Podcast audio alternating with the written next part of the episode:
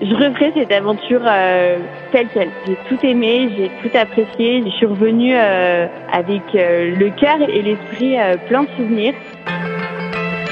Autre regard sur l'optique, le podcast de l'ISO et l'étudiant.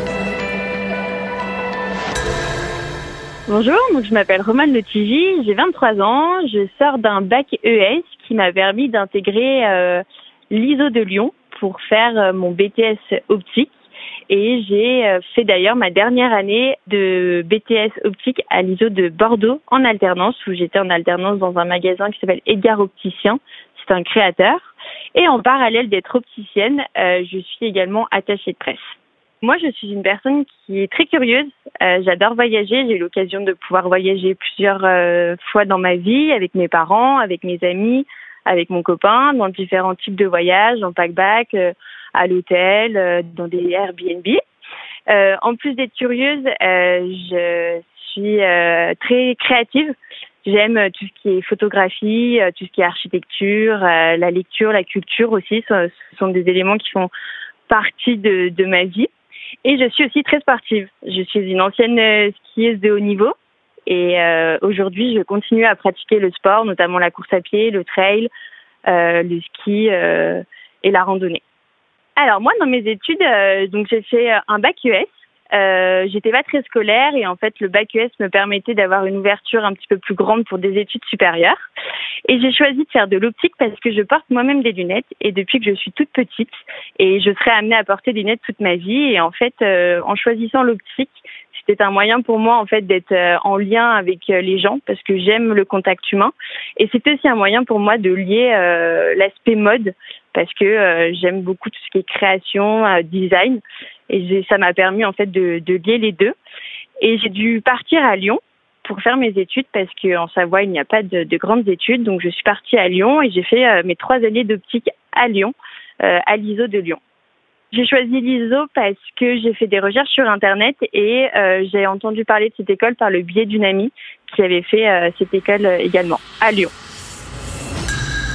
Alors, si j'ai choisi de faire de l'humanitaire, c'est que c'est un sujet qui m'a toujours intéressée parce que euh, du coup, en fait, pour moi, faire de l'humanitaire, ça, ça, rimait avec euh, voyage, avec découverte, avec culture. Et quand j'ai entendu parler de cette association au sein de mon école, je me suis tout de suite dit, bah, c'est l'occasion de, de, de, faire euh, deux choses qui plaisent, l'optique et le voyage. Et du coup, je me suis tout de suite rendue aux premières réunions pour connaître le fonctionnement de l'association, les destinations et, euh, et c'est comme ça que j'ai décidé de partir en Côte d'Ivoire, qui était la nouvelle destination de l'association.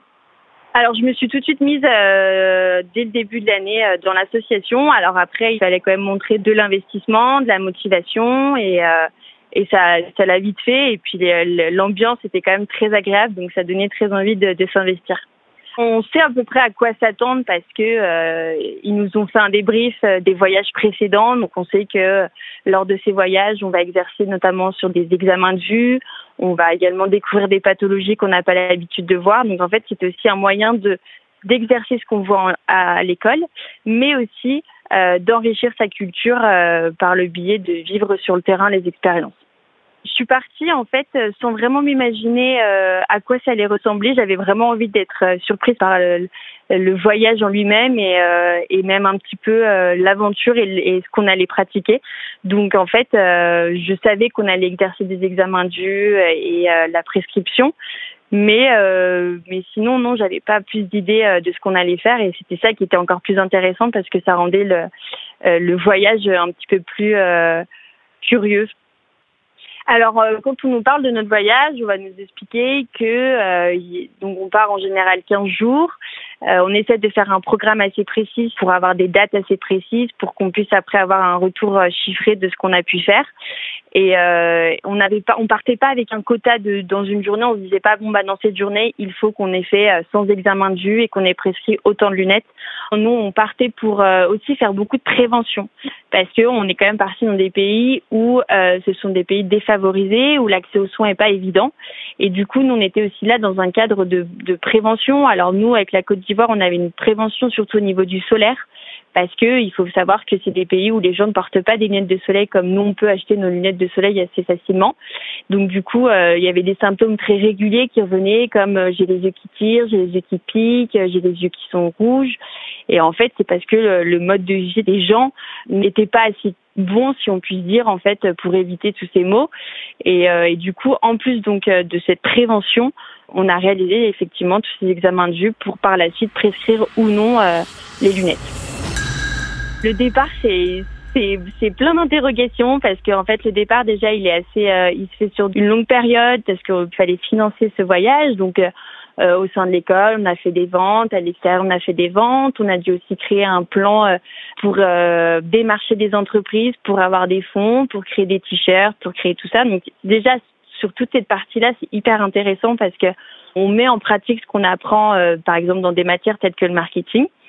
Donc en plus de l'excitation aussi d'aller découvrir de nouvelles cultures, il y a aussi cette appréhension d'aller faire des examens de vue sur des vraies personnes entre guillemets parce que bah, à l'école on pratique sur nos camarades donc c'est quand même toujours un petit peu plus euh, à la légère si on puisse dire.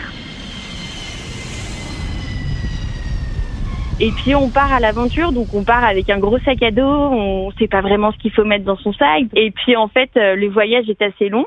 On a quand même eu deux escales et en fait, on s'est rendu compte qu'on arrivait en Afrique quand on a fait notre dernier euh, vol, euh, où en fait, on s'est retrouvé vraiment que avec des Africains. Et en fait, là, on a commencé à découvrir le mode de vie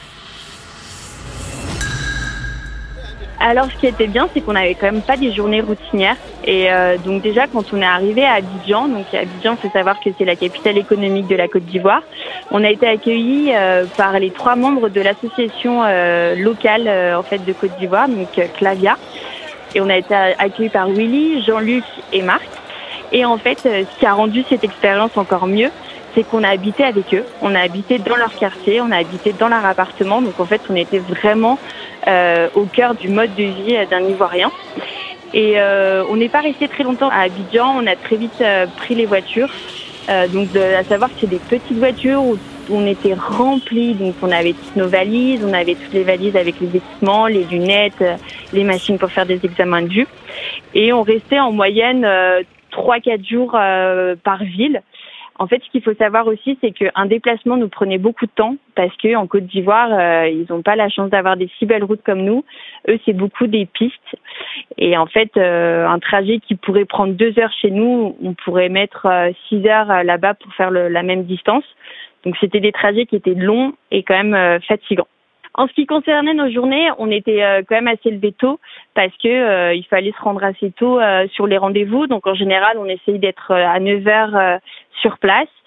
Et en général, ce qu'on faisait, c'est que quand on arrivait sur un lieu, on devait tout mettre en place. Donc, c'est-à-dire qu'on exposait les lunettes, on exposait les affiches pour faire tout ce qui était examen de vue, on mettait en place nos, nos machines, on mettait en place aussi euh, des fils parce qu'il y avait parfois beaucoup de monde, donc on était obligé aussi de créer des petites salles d'attente, euh, soit à l'extérieur, soit à l'intérieur. Tout dépendait. Et puis après, on faisait une répartition euh, des tâches pour qu'on puisse accueillir dans les meilleures conditions tout le monde sans, sans trop perdre de temps et, et que tout le monde puisse être ausculté. Mais, euh, les postes changeaient même parfois dans la journée. On faisait souvent un peu un turnover pour que chacun euh, puisse pratiquer les examens de vue, euh, puisse prescrire les ordonnances, puisse prescrire les lunettes. On faisait en sorte que tout le monde puisse diversifier ses activités dans la journée. Qui m'a le plus réussi, c'est qu'on avait la chance d'avoir Mathias avec nous. Et Mathias, il travaille dans un cabinet d'ophtalmologie. Et donc du coup, en fait, euh, on a quand même vu beaucoup de pathologies. Malheureusement, euh, vu que les soins sont quand même pas les mêmes euh, que chez nous, on, a vu beaucoup plus de maladies oculaires. Et, à ce niveau-là, c'était quand même très intéressant parce qu'on on le voyait que toujours à travers des photos, donc on se rend pas vraiment compte en fait de ce que c'est. Et là, de le voir de visu, c'était quand même impressionnant. Et de ce que j'ai pu louper, bah, il y a des examens de vue que j'ai pas, j'arrivais pas forcément à faire correctement parce que bah, parce que les gens avaient parfois des très fortes corrections et euh, et que la personne avait 35 euh, ans et que c'était trop compliqué de lui mettre la correction exacte. Et donc du coup, bah là, on, moi, j'étais pas forcément assez euh, au point pour pour pouvoir tout gérer. Mais c'était ça qui était aussi très intéressant dans notre dans notre groupe, c'est qu'on avait donc Chloé et Mathias qui eux étaient en deuxième année et en fait, ils étaient là aussi pour euh, pour nous appuyer, pour nous accompagner avec leur savoir et euh, et ça c'était vraiment vraiment intéressant. Je referai cette aventure telle quelle. J'ai tout aimé, j'ai tout apprécié. Je suis revenue avec le cœur et l'esprit plein de souvenirs. On a quand même eu la chance de rencontrer des gens très généreux qui nous ont fait vraiment découvrir leur culture, leur mode de vie.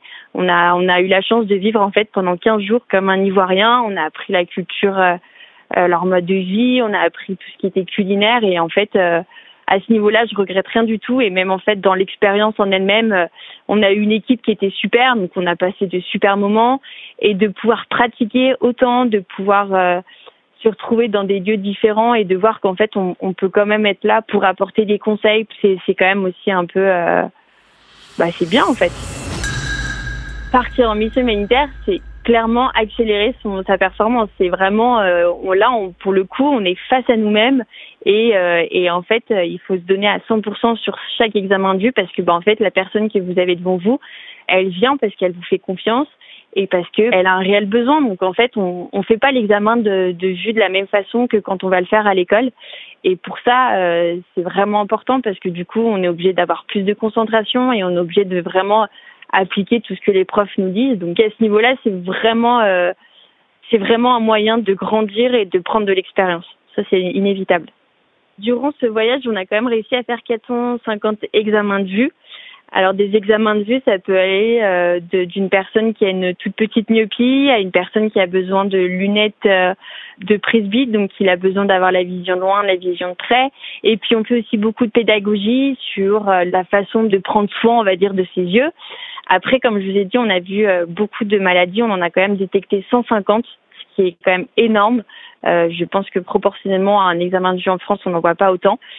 Et, euh, et on a quand même délivré beaucoup de lunettes. On en a délivré quand même 300 pour tout type. Euh, et puis bah parfois aussi des lunettes de soleil parce que souvent c'était aussi ce qui était nécessaire. Il n'y avait pas forcément besoin de correction, mais euh, le besoin d'avoir une protection euh, juste du soleil était parfois nécessaire pour que les gens puissent se sentir mieux et avoir moins ces gènes oculaires. Ce que je peux conseiller pour une personne qui veut faire un voyage humanitaire, c'est de se faire confiance parce que c'est important de se faire confiance, même si on sort, on est qu'en deuxième année et qu'on sort du BTS, euh, il faut se faire confiance. On a une bonne formation, on a des profs qui nous forment bien. Et puis c'est comme dans tout dans la vie, il faut il faut passer le pas et il faut se lancer. Donc euh, c'est aussi un moyen de voir euh, de quoi on est capable. Et en plus dans des lieux qui sont quand même assez improbables parce qu'on n'est pas dans des lieux médicalisés comme on pourrait être en France. Donc le meilleur conseil que je puisse donner, c'est avoir confiance et et donner tout ce qu'on a. C'était un autre regard sur l'optique avec l'Institut supérieur d'optique et l'étudiant.